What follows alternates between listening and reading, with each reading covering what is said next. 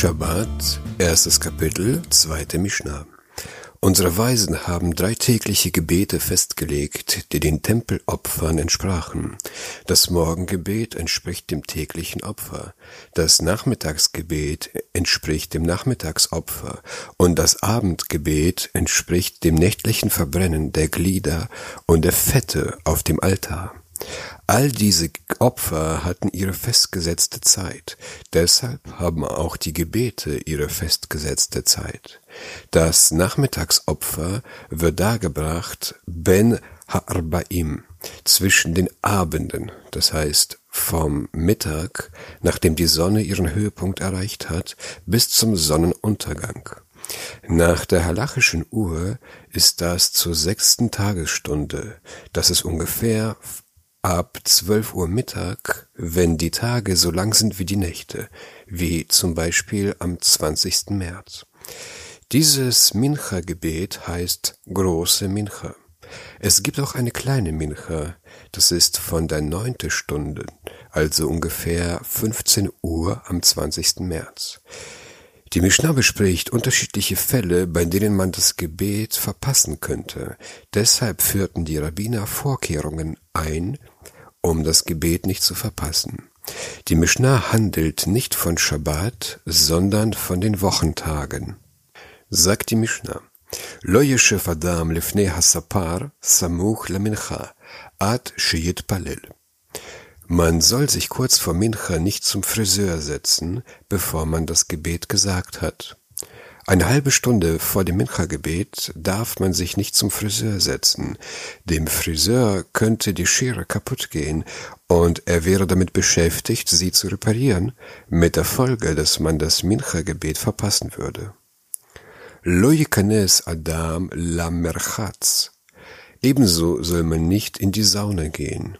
Vor dem Mincha-Gebet darf man nicht in die Sauna gehen, denn die Wärme könnte ermüden oder zum Schlaganfall führen, so dass man das Gebet verpassen würde.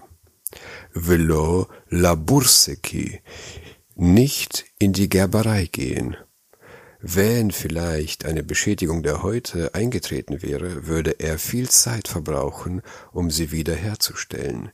Das Wort Burseki ist griechisch von Bursikos Velolechol, nicht zur Mahlzeit gehen.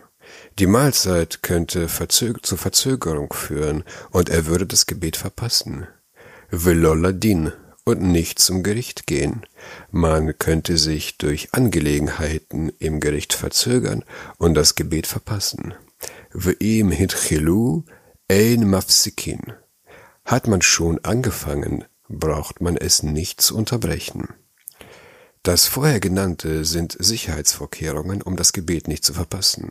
Hat man sich trotzdem zu Friseur gesetzt, mit der Mahlzeit begonnen, die Gerberei betreten und so weiter, muss man seine Tätigkeit nicht unterbrechen, da es bis zum Abend noch Zeit ist.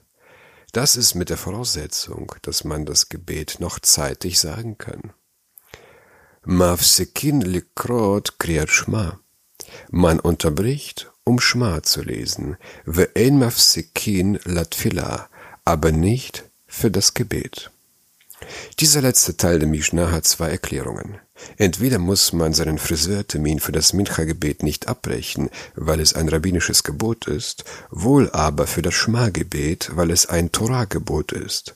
Oder die Mishnah spricht über einen anderen Fall, nämlich, dass ein Torah-Gelehrter sein Studium nicht unterbrechen muss für das Mincha-Gebet, wohl aber für das Schma-Gebet.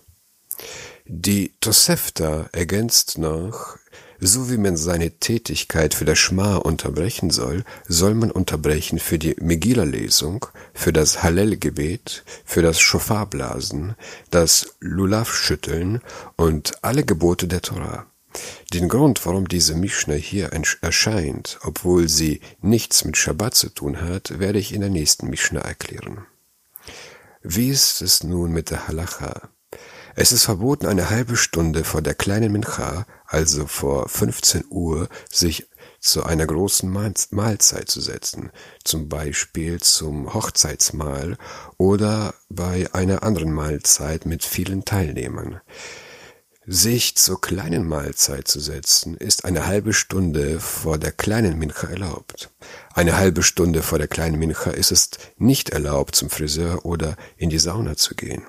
Hat man sich vor der großen Mincha zur Mahlzeit hingesetzt, muss man nicht unterbrechen. Man muss aber die Mahlzeit unterbrechen, wenn die Zeit der kleinen Mincha gekommen ist.